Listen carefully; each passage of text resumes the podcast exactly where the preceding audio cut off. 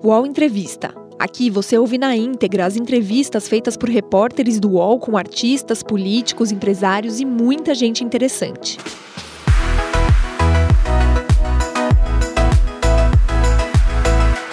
Olá, eu sou Thales Faria, colunista do UOL, e vamos entrevistar hoje o futuro presidente da CPI do Covid, da Covid, senador Omar Aziz. Estou aqui acompanhado do nosso repórter da sucursal de Brasília, Henrickson de Andrade. Tudo bem, Henrickson?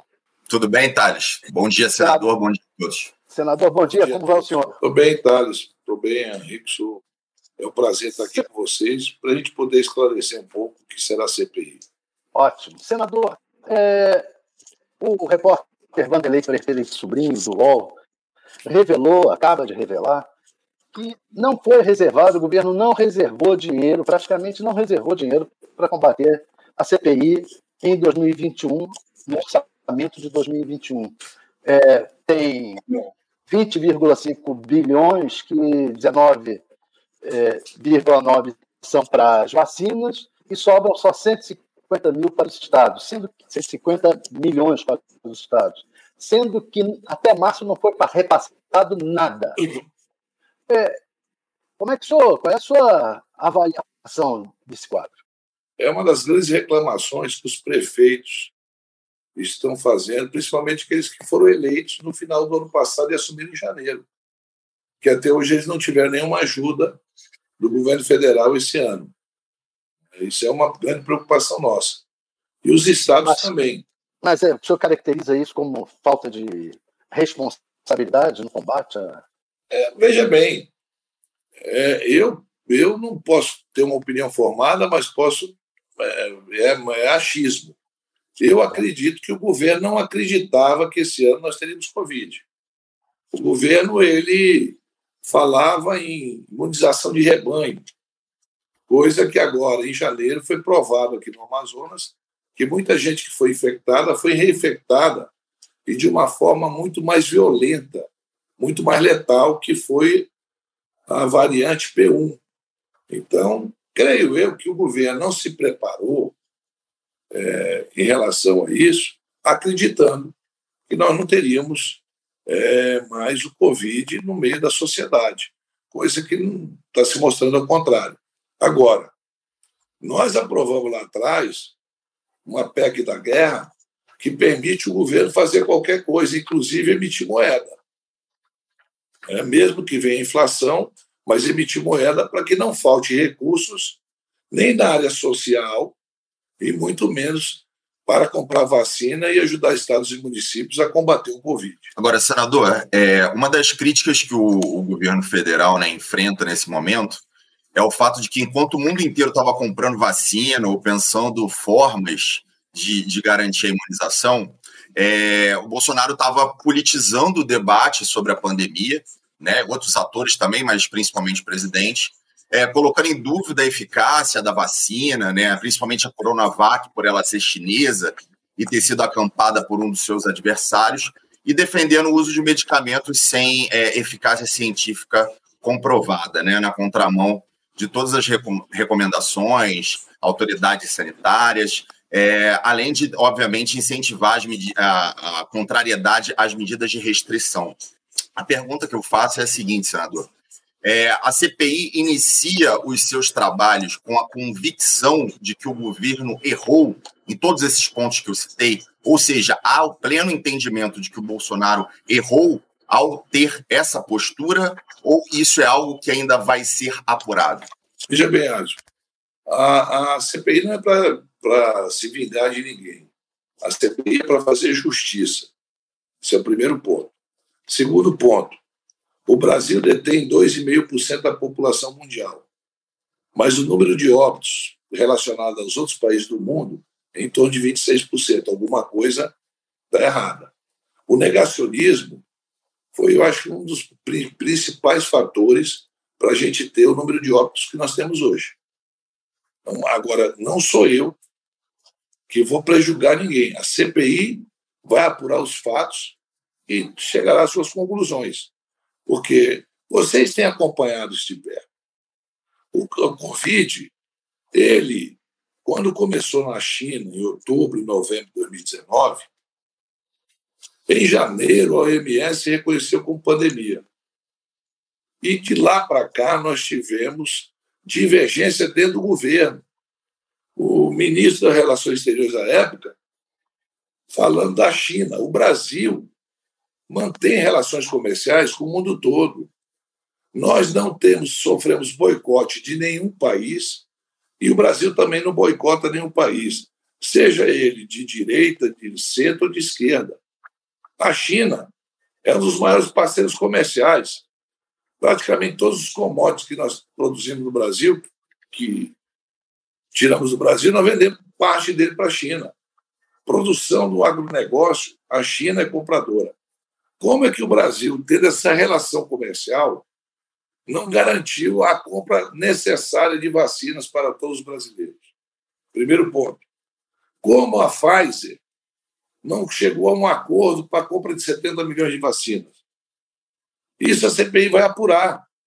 Nós estamos vacinando é, como de uma forma lenta, enquanto a América, os Estados Unidos da América, está vacinando de 3 milhões, quase 4 milhões de pessoas por dia, e nós já estamos lá, a população dele, a nossa é 230 milhões, a dele chega a 300 e poucos milhões, é uma diferença muito grande. Então, o Brasil cometeu erros em cima de erros. E aí, eu não posso prejulgar quem foram as pessoas, volto a repetir, nós não estamos aqui para se vingar de ninguém, a CPI não é para isso. A CPI é para fazer justiça a, mais, a quase 380 milhões de brasileiros, é, 380 mil brasileiros que perderam a vida. Não, é só um complemento dessa mesma pergunta, é que assim, é, obviamente não se trataria de uma, de uma vingança em relação a, ao presidente da República, mas a gente sabe que algumas de, alguns dos seus posicionamentos, das suas declarações e da, do, da, da própria postura né, como um todo, é, tudo isso teve um impacto na, pande né, na, na forma como o Brasil lidou com a pandemia, isso de acordo com a avaliação de senadores que fazem parte da CPI, ou seja, esse tema vai ser levado para dentro da CPI, independentemente né, se, se pode ser entendido como vingança ou não. A minha dúvida é a seguinte: esses temas eles têm espaço na CPI para que, enfim, possa ser apurado aí a, a responsabilidade do presidente em relação à sua, à sua conduta pessoal? A CPI vai investigar todo mundo, vai investigar as ações de todos, sem exceção do mais alto escalão de Brasília ao prefeito do menor município, se tiver fatos correlatos. O CPI não vai se é, é, mirar. É, muitas pessoas, muitos jornalistas estão dizendo, e essa é a programação que está saindo, esse, essa forma. Eu falei, a CPI, ela é, uma, é muito dinâmica. Num, num, num depoimento, muda o eixo todo, às vezes. Num depoimento. Vamos chamar o Thales para depor, o Thales vai dizer: não, mas eu não era responsável por isso, quem era responsável era o, o Henri, Henriquson, né? É, as coisas mudam. Mas deixa eu te falar uma coisa antes. Em relação ao presidente, é, aqui aconteceu um fato a semana passada: uma médica prescreveu para uma paciente no Hospital da Mulher aqui, no, aqui em Manaus para ela inalar cloroquina. Essa mulher foi a óbito. Eu estou dizendo uma médica, eu não estou falando de um leigo que prescreve remédio para os outros. Então, é lógico que a condução dos trabalhos muitas vezes são afetados porque o entendimento do superior é diferente daquilo que as ciências falam. A ciência ela tem que ser valorizada e tem que ser acreditada na ciência. Você lembra que o ano passado, muitas pessoas, inclusive o próprio presidente e alguns especialistas, falavam em imunização de rebanho. Isso não aconteceu. Não aconteceu e não acontecerá. Porque você não pode achar que a pandemia vai passar amanhã. Não vai mais passar tão cedo. Enquanto nós não conseguimos imunizar a população para que ela possa ter, até adquirir essa doença, mas ela não chegue a agravar a doença, os nossos hospitais vão continuar lotados. Com isso, consequências gravíssimas. Então, nós temos que apurar. Não tem jeito de apurar. Só não quero aqui nessa entrevista é criar expectativa em relação a quem é culpado ou não, antes de a gente apurar os fatos e investigar. Porque ele estaria sendo irresponsável em apontar culpados nesse momento, que a CPI nem foi instalada ainda. Então, eu não posso chegar aqui para você e afirmar certas situações que a gente ouve. Que houve erros, todos nós sabemos. Da pessoa mais especializada na área sanitária, na área de infectologia, a pessoa mais leiga sabe que tem erros. Então, a provocação para que a, o, a economia andasse, isso daí foi muito prejudicial no tratamento e na quantidade de pessoas que foram é, infectadas pelo coronavírus. Senador, o fato é que o governo está tentando manipular a CPI de, um, é, de alguma forma.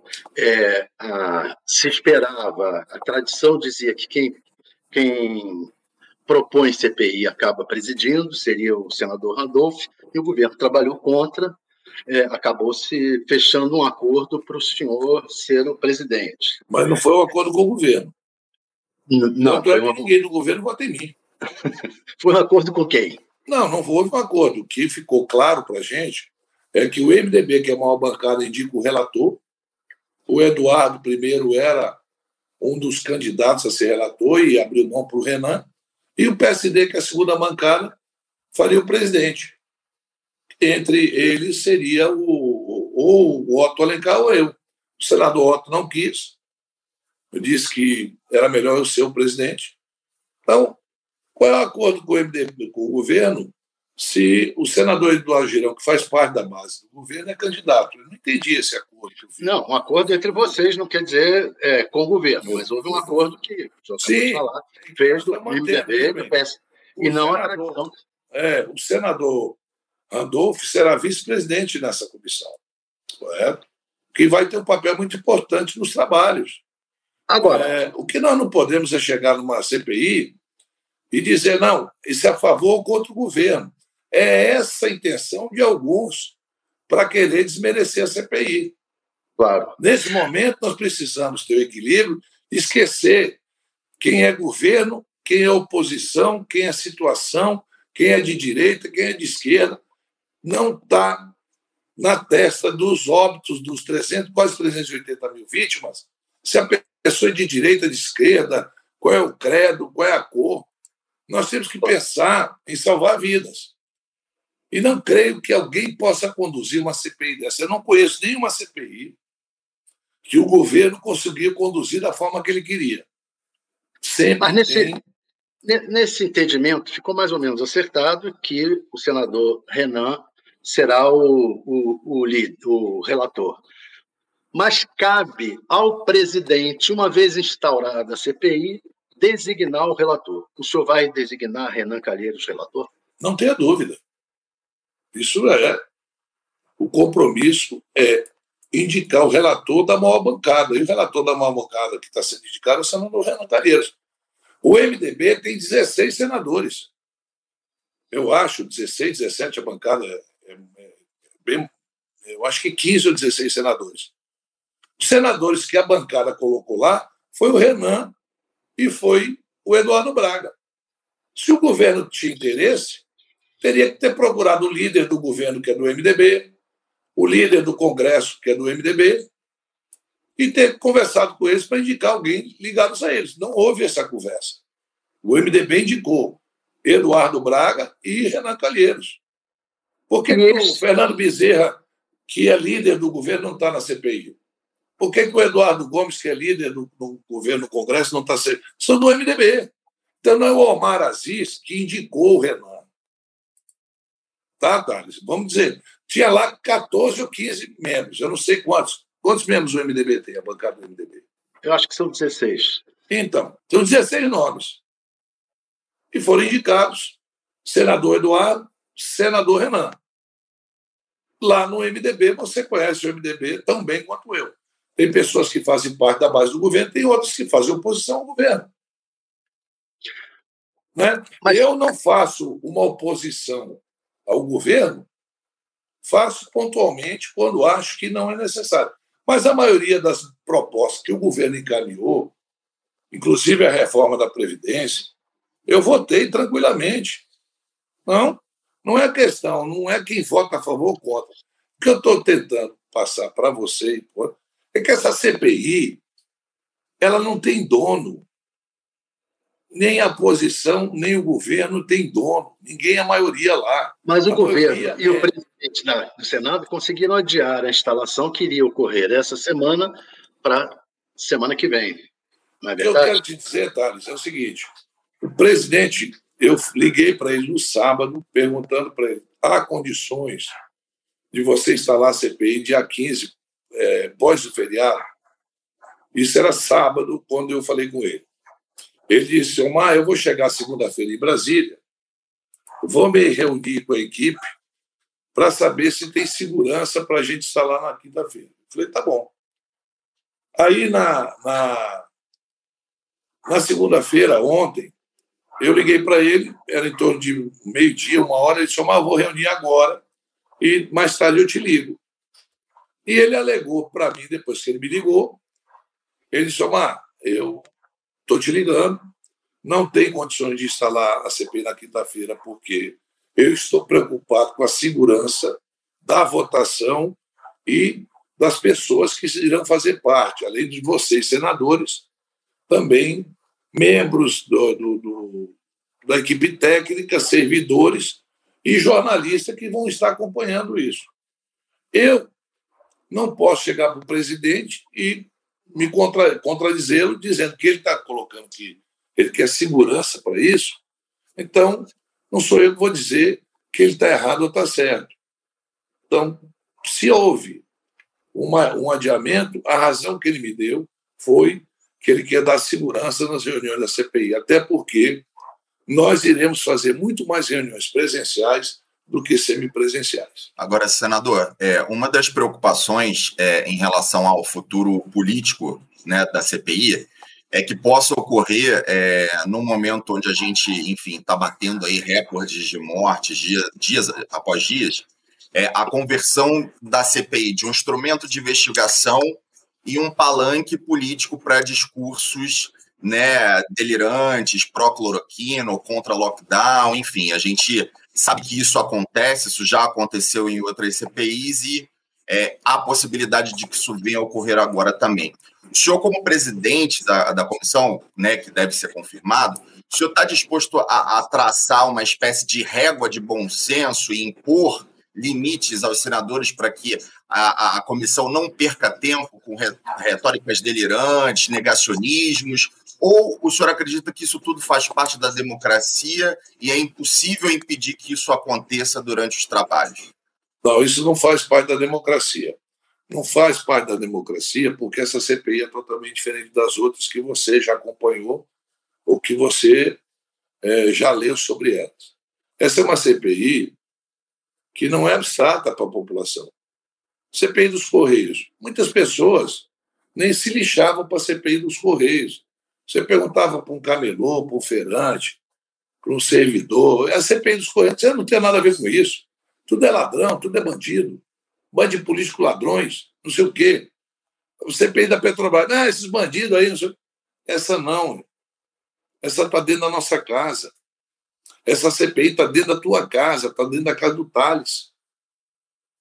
Não tem um de nós aqui no Brasil que possa dizer que não perdeu alguém querido, ou amigo, ou familiar, ou conhecido, ou vizinho. Então não tem como um senador se alvorar, querer fazer aquilo de palanque político e não ser crucificado no mesmo momento porque não tem uma família que perdeu, que está enlutada, que vá permitir que se tire proveito político da morte desses familiares. Eu perdi um irmão com 10 anos mais novo do que eu. 10 anos mais novo do que eu. E eu não estou aqui culpando ninguém, não. Foi uma grande fatalidade. O meu irmão teve um atendimento, mas se comprometeu e veio a óbito com essa variante que teve.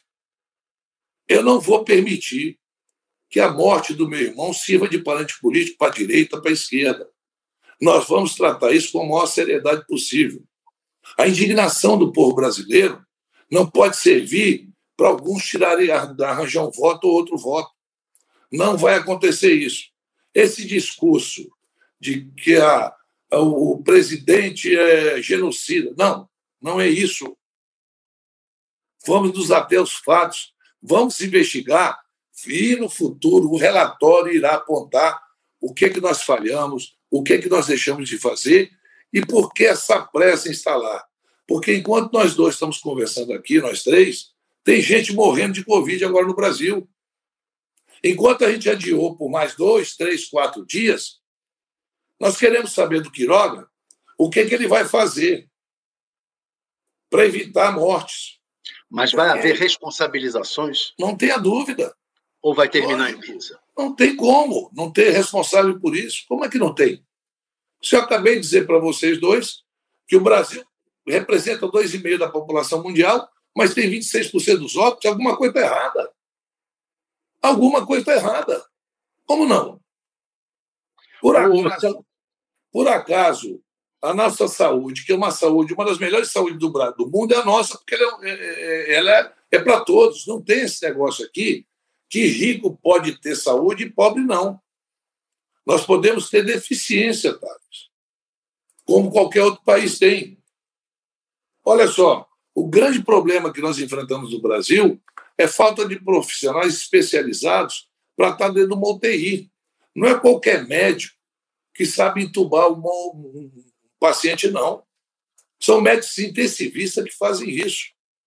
Então não adianta dizer, olha, tem que fazer Mil UTIs. Tudo bem, faz as mil UTIs. Cadê os profissionais para cuidar dessas mil UTIs? Então, Senador. o protocolo que foi trazida por uma médica do Ministério do Estado do Amazonas é, é uma brincadeira.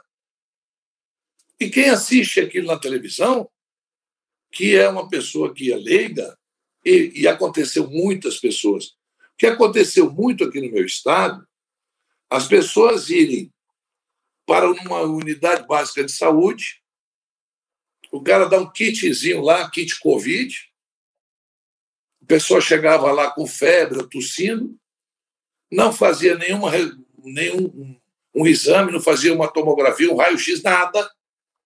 Voltava e a doença já provou que no 11 primeiro, 12 segundo dia, em torno desses dias, depois de sete, dez dias, ela agrava em horas.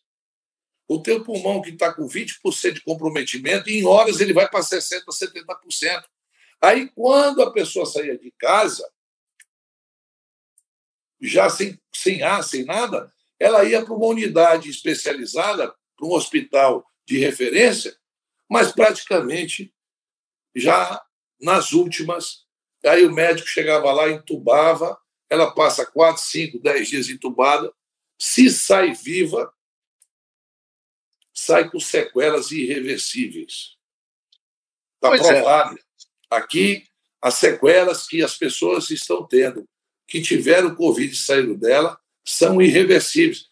É renal crônico, é problema cardiopata, é, é, é, cardíacos, é problema no cérebro, esquecimento, é uma série de coisas. Nós teremos uma geração de pessoas acima de 50, 60 anos que terão uma vida, um final de vida muito ruim, porque tinham uma qualidade de vida com 60 anos, pós-Covid e mais. O que está represado no Brasil hoje de cirurgias eletivas é um negócio absurdo. Não se faz mais operação de coração, não se faz operação de uma série de coisas. O cara sofre um acidente hoje, e tem quebra uma perna, um braço, ele é estabilizado numa senador, num pronto-socorro, e aí você não tem um hospital hoje para fazer uma cirurgia de correção. Senador. E ele depois não vai corrigir mais aquela. Então, essas cirurgias estão hoje todas estancadas. Nós temos grandes problemas na área de saúde e te asseguro uma coisa, Thales e, e, Eu fui governador de Estado. Eu fui secretário de Segurança, secretário de Obras. Eu tenho orgulho de dizer esse hospital de referência que tem aqui no meu estado, chamado Delfina Aziz, é o nome da minha mãe, que foi por 30 anos presidente da APAI aqui no meu estado. E ela recebeu uma homenagem pelo trabalho social que a minha mãe fazia. Esse hospital foi construído por mim no meu governo. Só lá tem 400 e poucos leitos, dos quais quase 200 leitos de UTI. Senador. E na fila chegava a ter não sei quantas pessoas morrendo por falta de oxigênio. E aí é. tem gente que pode dizer que alguém vai para uma CPI dessa para passar a mão por cima de A ou de B. Quem for podre que se quebre. Pois é, é por isso tudo que o senhor está falando que o senador Cajuru, quando teve aqui no UOL, disse que se essa CPI for séria, ela pode terminar em impeachment.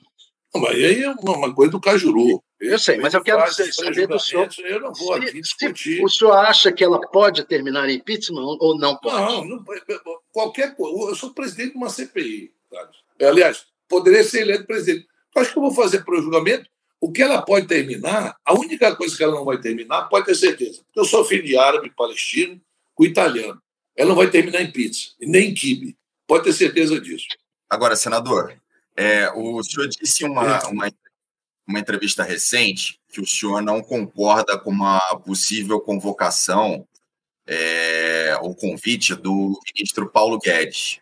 Né? Mas se a gente pensar que um dos motivos elementares dessa CPI é investigar as ações e as omissões do governo no combate à pandemia, e uma das funções estratégicas da União é justamente é, a destinação de recursos para estados e municípios, é razoável imaginar que o ministro da Economia possa, de fato, contribuir de alguma forma para os trabalhos. É, o senhor é porque na colocação, Enzo, deixa eu explicar, saiu como se fosse o um fato já aprovado.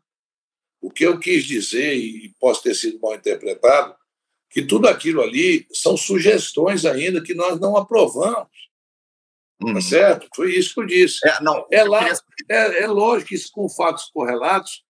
É, por exemplo, como não chamar o ex-ministro das Relações Exteriores? Como não chamá-lo? Sim. Está entendendo? Não... Como não chamá-lo? Eu quero saber qual foi as ações dele como ministro, que qual foi a iniciativa daquele cidadão para comprar uma vacina para o Brasil. Só que o Ernesto está fora do governo agora. Então, interessa, mas ele é governo. Mas e o Paulo Guedes? Porque o, o orçamento. Não, não, o orçamento. Não, não, o senhor não entende que blindar, blindar o Paulo Guedes agora é, de certa forma, uma atitude conveniente para o governo e que joga contra a própria CPI, se o Guedes não... não... veja bem, o ministro Paulo Guedes, como qualquer outro ministro, poderão ser convocados. O que eu disse naquele momento, e talvez eu tenha me expressado mal, é que no momento você não tem, nós temos que iniciar o, o, os procedimentos. Sim, se o Paulo Guedes tiver que ser chamado, eu não vejo nenhuma razão dele não ser chamado. Só que como colocar ali como se já fosse uma coisa aprovada pela CPI, a CPI não foi nem instalada.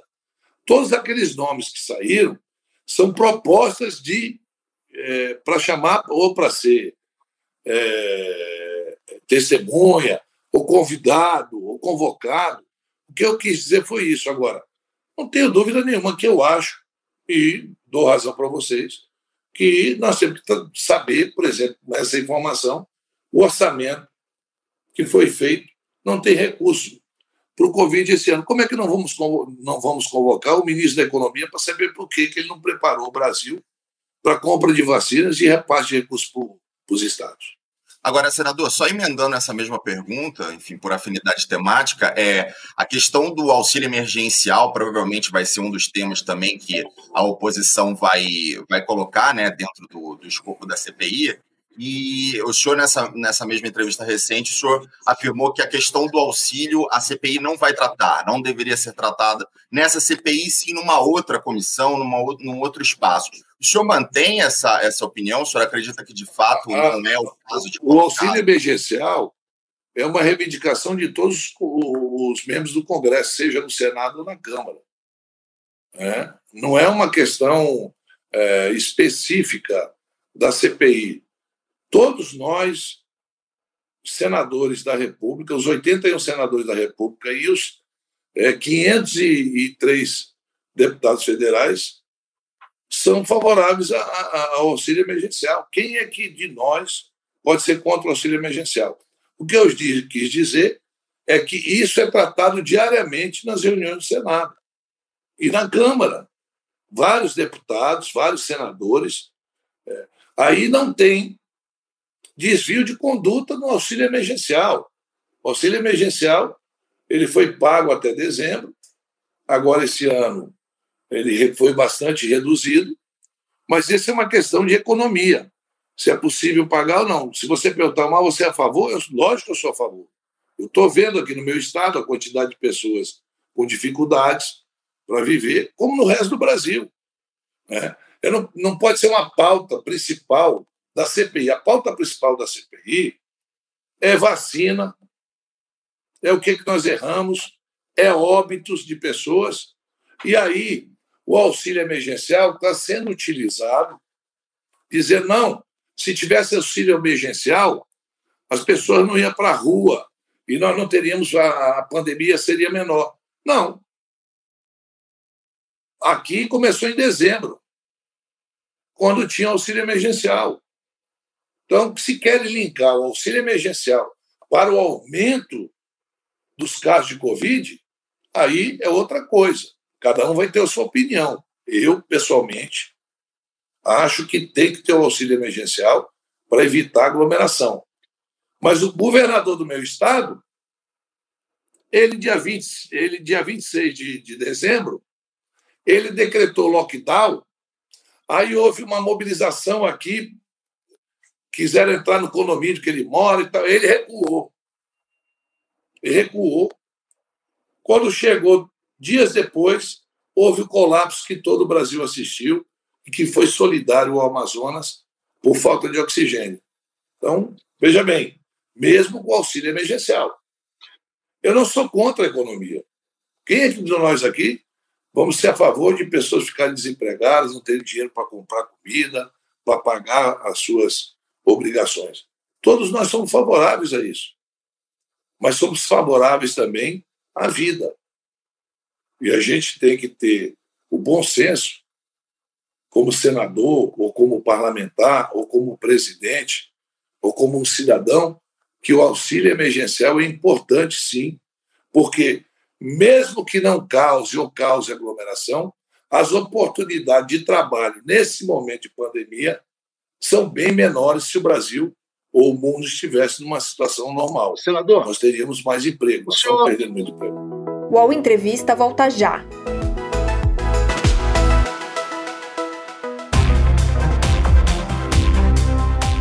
Baixo Clero é o podcast de política do UOL. Toda semana eu, Carla Bigato, converso com os comentaristas Maria Carolina Trevisan e Diogo Schelp sobre temas que dominam a pauta política brasileira. Você pode ouvir o Baixo Clero e outros programas do UOL em uol.com.br barra podcasts, no YouTube e também nas principais plataformas de distribuição de podcasts. O senhor critica o negacionismo, é, remédios, indicação de remédios é, não confirmados, cujo, cujo, que não tem eficácia comprovada. É, foi feita uma viagem a Israel, que se gastou 400 mil reais, pelo menos, com uma comitiva de 10 pessoas, e a FAB diz que esses gastos que ela teve lá são secretos se conseguiu apurar até agora fora foi sem a FAB dizer efetivamente o que foi gasto. Dura, vai durar cinco anos esse segredo. A CPI vai investigar isso? Eu creio que, com certeza, os senadores irão propor essa investigação. Com certeza. É. Isso será proposto, não tenha dúvida.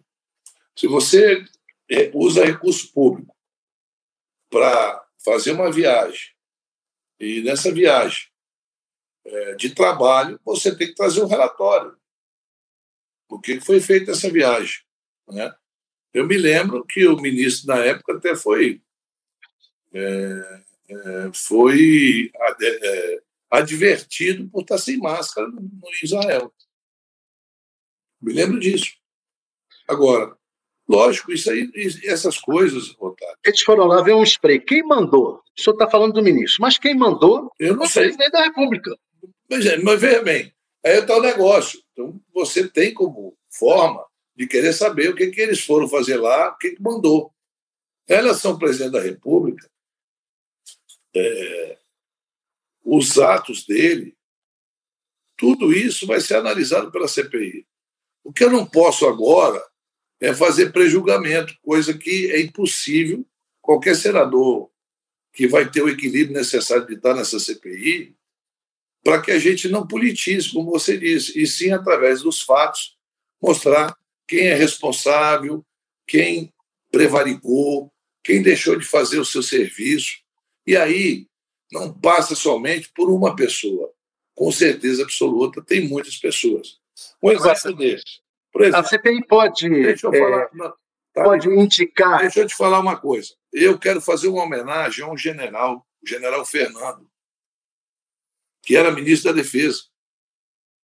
O general Fernando nos ajudou aqui no estado do Amazonas muito com a falta de oxigênio. Eu ligava para ele de manhã, de tarde, de madrugada. O general tem um, uma usina de oxigênio em Curitiba, por favor, estou mandando resolver. Ele foi de uma ajuda de uma forma totalmente sem aparecer, sem nada, fazendo a sua função. Você acha que nem o general Fernando, que foi de uma importância muito grande para o Estado, eu quero aqui é, me penitenciar de não ter falado dele em outras entrevistas, mas farei isso na CPI do Covid. O general de Exército, Fernando, que era ministro da Defesa, foi um homem que nos ajudou bastante aqui no estado do Amazonas. Quem tem que reconhecer. E era membro da equipe. Era ministro. Então, como é que a gente pode colocar o general Fernando e, no mesmo patamar daqueles que se omitiram? É isso que eu estou colocando para você, Thales. Aqueles que se omitiram, aqueles que deixaram de fazer a sua função, e o general Fernando não estava ali falando, nunca falou comigo sobre cloroquina ou nada. Ele estava preocupado em criar uma, uma, uma é, condições de logística para trazer aquilo que nós estávamos precisando. Era de madrugada, era de manhã, é, a Força Aérea Brasileira é, descendo em Manaus com é, cilindro de oxigênio, ele trazendo máquinas de oxigênio, levando para o interior do estado do Amazonas. Já o general Pazuello foi lá à Amazônia recomendar cloroquina, né? Ele e uma outra assessora dele, né? Mas eu estou falando para você é, que não posso eu colocar todo mundo no mesmo. É, teve pessoas que tentaram nos ajudar. Agora, um, um deles, e aqui eu quero, quero agradecer esse espaço, Thales, para falar sobre o general Fernando, que tem o meu respeito e tenho respeito da população do estado do Amazonas e de uma forma silenciosa, sem querer aparecer e sem estar divulgando o que estava fazendo. Agora, senador, é, para a gente é, tocar também nessa questão das vacinas, né, a, enfim, os críticos do governo, os opositores aí no Congresso e, e aqueles que fazem uma, uma, análise sobre uma análise crítica né, sobre a condução do governo na pandemia, é, dizem que o governo é, cometeu alguns erros. Né? Um deles, por exemplo, foi a própria demora para entender a importância da vacinação e priorizar a vacinação. É, teve o erro na condução da diplomacia por parte do Ministério das Relações Exteriores na negociação com os países fabricantes. A gente teve erros de distribuição e logística nas lotes que foram adquiridos. É, inclusive, o Brasil chegou a, a enfim, a, a ficou pendente de uma entrega da Índia que acabou atrasando, né? Foi uma situação até meio vexatória. Enfim, foram erros por todos os lados, né? Erros apontados aí pelos críticos do governo.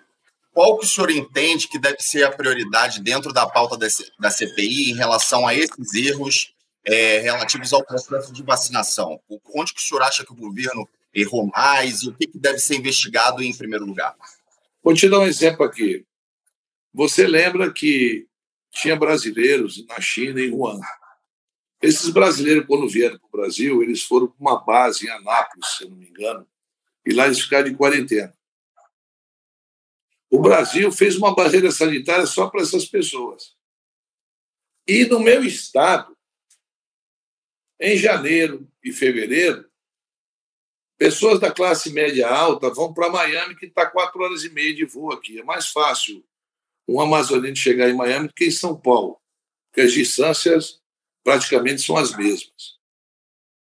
Quando eles voltaram, eles passaram pelos aeroportos, já tendo a pandemia no entraram no Brasil sem fazer nenhuma barreira sanitária e começaram a infectar as pessoas no meu estado.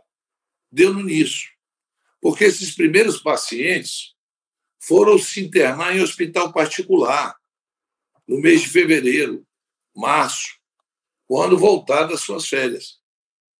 Não foi o camelô, o feirante, o trabalhador numa indústria que infectou as pessoas no meu estado.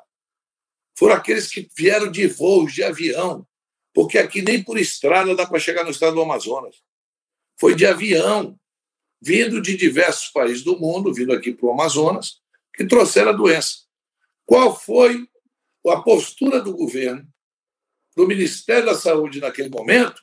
Foi ter isolado, ter feito isolamento e a quarentena de cidadãos brasileiros que vieram da China e não e permitiram que qualquer pessoa do mundo entrasse no Brasil, tá certo? inclusive da China, sem nenhum tipo de preocupação. Começa o erro todo aí. O erro começa aí. Porque se nós tivéssemos feito barreiras sanitárias, como manda o protocolo de qualquer pandemia, você, Thales, e você, Harrison, com certeza absoluta, como aconteceu isso comigo, quando nós éramos crianças, que a gente pegava sarampo, catapora, cachumba, rubéola, a primeira coisa que a mãe da gente falava era o seguinte: olha, não vão tomar é, água no copo do mar, não vão comer no prato do mar, nem pegam os talheres do mar. Fizeram isso comigo como fizeram com vocês. Já existia o isolamento daquela pessoa que podia transmitir. Então, todas as pessoas que entraram no Brasil vindo de países que já estavam com casos, eram possíveis receptores do, do, do vírus e transmissores do vírus. E nada foi feito. Mas em relação à vacina? Agora, peraí, agora, aquilo que nós não fizemos com outros países, vários países do mundo estão fazendo com os brasileiros, inclusive os Estados Unidos, que para você sair de Manaus ou de São Paulo para ir para os Estados Unidos, as pessoas que têm recursos estão indo para Cancún, tem que passar 15 dias em quarentena para entrar nos Estados Unidos. E qual foi o dia que o Brasil tomou essa atitude com os americanos? Aí é que começou o erro. Começou o erro. E eu quero saber se alguém do ministério orientou o ministro para fazer isso. Ele não fez. Se ele prevaricou. Então, Thales, não adianta. Nós temos que começar. Aí nós estamos falando aqui. Aí você quer desvirtuar a discussão. Olha, não sei o quê. Não. É o macro que a CPI tem que. Por que permitiu isso? E nós estamos sofrendo. Já vão para 380 mil vidas. E desculpe a minha indignação, porque todo mundo alertou para isso. Né? Não, deixa todo mundo se contaminar, porque vai ter é, imunização de rebanho. Conversa. Pitaqueiros. A ciência não aceita pitaqueiros. Me diga uma coisa, Thales e Anjo. Vocês dois, se o presidente Putin se vacina de uma vacina e manda os seus filhos, a sua esposa e seus familiares se vacinar, você acha que um cara desse não tem mais informação que todos os brasileiros juntos e vai tomar alguma coisa que vai fazer mal para ele? Essa é uma pergunta que eu faço para vocês. O nosso presidente acha que há risco de virar jacaré. Não, nosso presidente, a Anvisa. Não. Digo, mas o nosso presidente disse que tem vacina que pode provocar jacaré, que ele não quer virar jacaré. Não, não vou, isso aí, veja bem, Eu queria saber dos. Porque, eu não, queria... não, não, eu estou te fazendo uma pergunta. Por que, o Putin, que é presidente de uma nação nuclear, aonde você tem, que já levou o homem à Lua, que tem cientistas lá, comprovadamente, é histórico aquilo, tá certo? Toma uma vacina e eu, Omar, não posso tomar. Me explica aí você, meu amigo. Ah, eu acho, senador, sinceramente, eu acho que a Anvisa está dando mostras de que está agindo com, é, com conhecimento científico. Até agora ela não deu mostras do contrário. Então, enquanto ah, a Anvisa... Tá bom, então o cientista que nós temos aqui, desculpa, tá certo? Conhecimento científico, Thales, você me desculpa, mas nós, olha, vou dizer uma coisa, nós já estamos produzindo vacina aqui brasileira, tá? Tá bom a discussão sobre isso, Thales, é muito difícil, amigo. É científica. Eu, eu, não, eu não... Até porque tem que mostrar conhecimento. Até porque Exato. estão na Visa, elas estão lá para conhecimento científico. Só que não tem lógica, Thales. Eu quero chegar para você numa coisa que está matando pessoas. Não tem lógica. Não tem lógica. Não, tudo bem, só acha que o Putin não é mais categorizado que ninguém. Esse negócio de presidente da República. Eu tenho um presidente que fala que pode virar jacaré. Então, para mim, esse negócio de ser presidente da República, eu não eu quero dizer que, ele é mais categorizado. Não, tá, não bota. Não. Que ele, que ele vai. que eu disse que ele tem mais conhecimento que você e eu juntos. ele tem mais informação que todos nós juntos. Isso que eu disse. Agora, ele não ia se manifestar de uma coisa que ele não tivesse a certeza. Eu queria saber do senhor, senador, eu queria saber do senhor o seguinte. Mas eu estou te falando que nós temos que investigar isso também, tá? Claro, claro, claro. Mas eu Você queria, entendeu eu... a questão da barreira sanitária? Sim, eu, eu, queria saber do senhor o seguinte: há possibilidade, houve esse adiamento da CPI, fala-se que o presidente do Senado está é, é, tentando adiar para ver se há a possibilidade de mudar alguma coisa, de influir alguma coisa nessa composição da CPI, no, no Renan como relator. Há possibilidade de é, o presidente do Senado ou, ou o presidente da República mudar alguma coisa no rumo da CPI com esse adiamento até quinta-feira? Qual presidente? O senhor está falando? Os dois, o presidente do Senado ou o presidente da República. Não, o outro já convocou. Eles mudarem não, o rumo da CPI? Já, não, o outro já convocou, como o mais velho membro da CPI, já está convocado para terça-feira, às 10 horas da manhã, dia 27, a reunião dos membros da CPI para escolher o presidente, o vice e o relator. Isso não tem mais como mudar. Não tem mais como mudar. Pode mudar os nomes. Hã? Pode mudar os nomes, com alguma atuação do governo e dos governistas, de oferecer cargos, sei lá. Olha, não, aí não. Olha. Isso aí, esse sim, é, em relação a esses membros que, que eu te falei, é impossível. Não tem cargo que possa valer mais do que 380 mil vidas. Cara. Não tem como. A gente não conseguiria andar em lugar nenhum do Brasil. Eu não, eu não teria como encarar meus, meus filhos. Isso não tem essa possibilidade. A única possibilidade que tem é daqui para terça-feira morrer um de nós aí bota outro. Mas se a gente estiver vivo, não creio que haja nenhuma mudança nem dos membros. O, o, o, o meu líder, que é o senador e médico Nelson Trade, ele indicou eu e o senador Otto e aí surgiu especulações que ele teria sido chamado é, para trocar os nomes. Eu e o Otto somos fundadores do PSD. Eu sou o primeiro signatário da criação do PSD quando eu era governador. E o Otto também. E o Nelson é um baita do senador responsável e respeitoso com todos nós. Não teria a mínima possibilidade do senador Nelsinho fazer uma.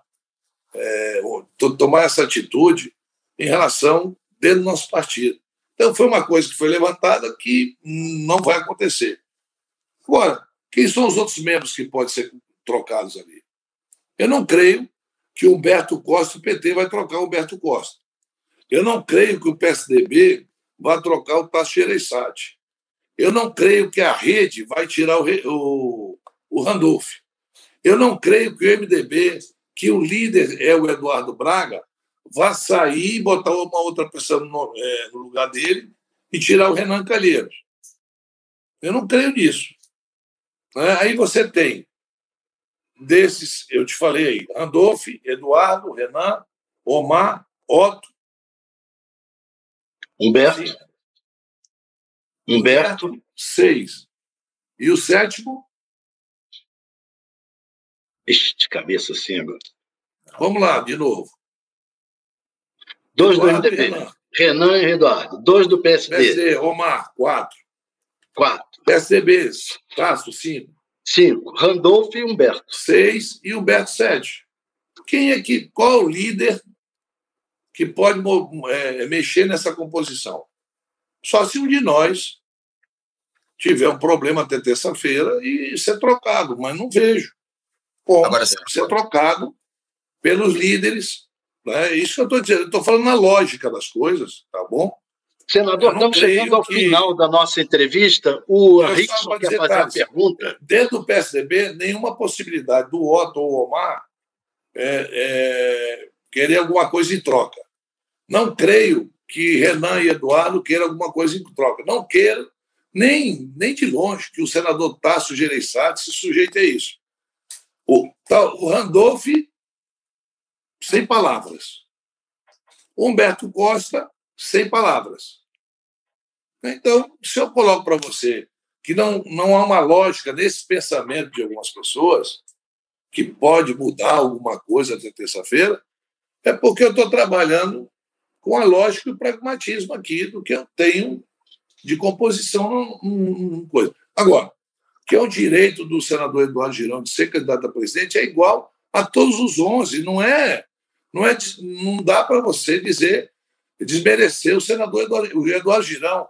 É um senador como qualquer outro que tem dos 81. Todos os 81 senadores, qualquer um deles tem capacidade e condições de assumir uma CPI ou ser presidente, relator da CPI. Agora, senador, é, eu queria, enfim, tem mais duas perguntas aqui. Uma delas é sobre essa questão da imunização de rebanho. É, o senhor, durante a sua fala aqui na entrevista, o senhor citou em alguns momentos, né, essa questão da imunização de rebanho, que era uma coisa que era defendida pelo governo, enfim, em tom né, delirante, enfim, segundo a, o raciocínio. E um, quando a gente fala de imunização de rebanho, a gente fala dessa argumentação, a gente está se referindo especificamente ao deputado Osmar Terra, que foi a pessoa que foi a público, enfim, deu entrevistas defendendo essa posição. Ele vai ser investigado pela CPI, porque eu sinto que o senhor trata essa questão de uma forma muito séria. Ele não, foi só, não foi só Osmar Terra, não. Muita gente no achismo também falava isso. Mas Até ele é o presidente Bolsonaro. Por, por, exatamente. Ele, eu, não foi, eu vi. Por ter dado entrevistas. Eu não vou citar nome para não ser é, deselegante. Mas eu vi especialistas falando isso. Inclusive, o deputado Osmar Terra deu um número de 10. O, o deputado Osmar Terra tinha, tem uma opinião, ele é negacionista, ele deixa isso muito claro, tá certo? É uma posição dele que eu respeito. Agora, nós não podemos investigar um cidadão porque ele tem crença, cor, até porque Osmar Terra não, não é nem não é ministro, ele não tem nenhum poder de liberar recurso ou de negociar vacina. Ele é um deputado como outros que tem lá, que também pensa dessa forma como ele. Rickson, rapidinho a sua pergunta. É, isso aí eu tenho, viu, a, a última. O, o mas pergunta rápido, é, Randy Rickson. Ele não, pode, ele não pode ser chamado na CPI porque ele pensa. Não pode. Ele não desrespeitou ninguém. É a posição dele. Ele é, ele, inclusive, parece que ele é médico. Eu, eu, eu, respeito a posição de todo mundo, eu discordo da posição dele, mas não é porque eu discordo que eu vou chamá-lo para depor, vou pedir para chamar. Isso não tem a menor possibilidade não, de não, chamar não, o deputado para depor por causa disso, né? Pelo amor de Deus. Rickson, curto e grosso, por favor. Uma vez pontual, o senhor disse é, sobre a, o retorno dos brasileiros que estavam na China, né? E que, enfim, o governo errou ali e que isso vai ser investigado. À época, o ministro era o Luiz Henrique Mandetta. Ele vai ser chamado para explicar isso? Não, o Mandetta vai ser chamado, não tenha dúvida nenhuma. Ele vai ser chamado. Mas como investigado? Como, você não tem a menor possibilidade de dos três ministros que passaram por lá e esse quarto serem chamados. Isso aí não tem a menor possibilidade. Como não vai chamar os ministros da saúde? Mas ele vai ser cobrado? O Ministério da Saúde, né, deixa eu explicar para você como funciona o Ministério da Saúde e o Ministério da Educação. O Ministério da Educação tem um pouco menos. O Ministério da Saúde não tem atividade fim em lugar nenhum. Quem tem atividade fim são as secretarias municipais e estaduais que cuidam de hospitais e, e atenção básica de saúde. O Ministério da Saúde, ele é um criador de políticas públicas para a saúde. E ele só faz isso. E nem isso eles conseguiram fazer. Mas, senador, a pergunta é: o Mandetta vai ser cobrado? Para prevenir a entrada do coronavírus e prevenir a infecção das pessoas. Tá? Não tem. O, o, o Ministério da Saúde não tem hospital, não tem nenhum hospital aqui do Ministério da Saúde. O único hospital federal que tem aqui é um hospital da Universidade Federal do Amazonas, que é quem responde por esse hospital são eh, professores da universidade, que é o hospital universitário. Não tem nenhuma, aqui não tem nenhum hospital gerenciado pelo governo federal. Gente, certo? a gente estourou nosso tempo bastante. Vamos Vamos agradecer aos nossos Olha, internautas. Eu espero que eu tenha contribuído para o debate. O senhor contribuiu muito. Eu agradecer especialmente ao senhor. Eu estou aqui à tua disposição. Aliás, você é uma pessoa que eu tenho carinho, que a gente conversa pouco ali, mas pouco ah. É que a gente está há muito tempo é, longe um do outro. Exato. Né? Por causa da pandemia. Mas quando nós estávamos numa atividade, sempre nós conversávamos ali e tal. Foi um prazer, Thales. Foi um prazer. Estou à disposição de vocês. Qualquer coisa, é só me telefonar. É, e vocês vão ver o comportamento nosso. Maior prova, não é o que eu estou falando hoje para vocês aqui. A maior prova vai ser o comportamento lá. Né? Tá certo. Eu não vou aqui fazer promessa que é, homem quer fazer para a namorada e ela acredita no cara e depois ele não é nada daquilo. Né? Então não adianta. Isso é uma coisa que não vai acontecer. Um abraço e um bom dia a todos aqueles um telespectadores aqui da UOL. Um grande abraço, muito obrigado. O UOL Entrevista e outros podcasts do UOL estão disponíveis em uol.com.br/podcast. Os programas também são publicados no YouTube, Spotify, Apple Podcasts, Google Podcasts e outras plataformas de distribuição de áudio.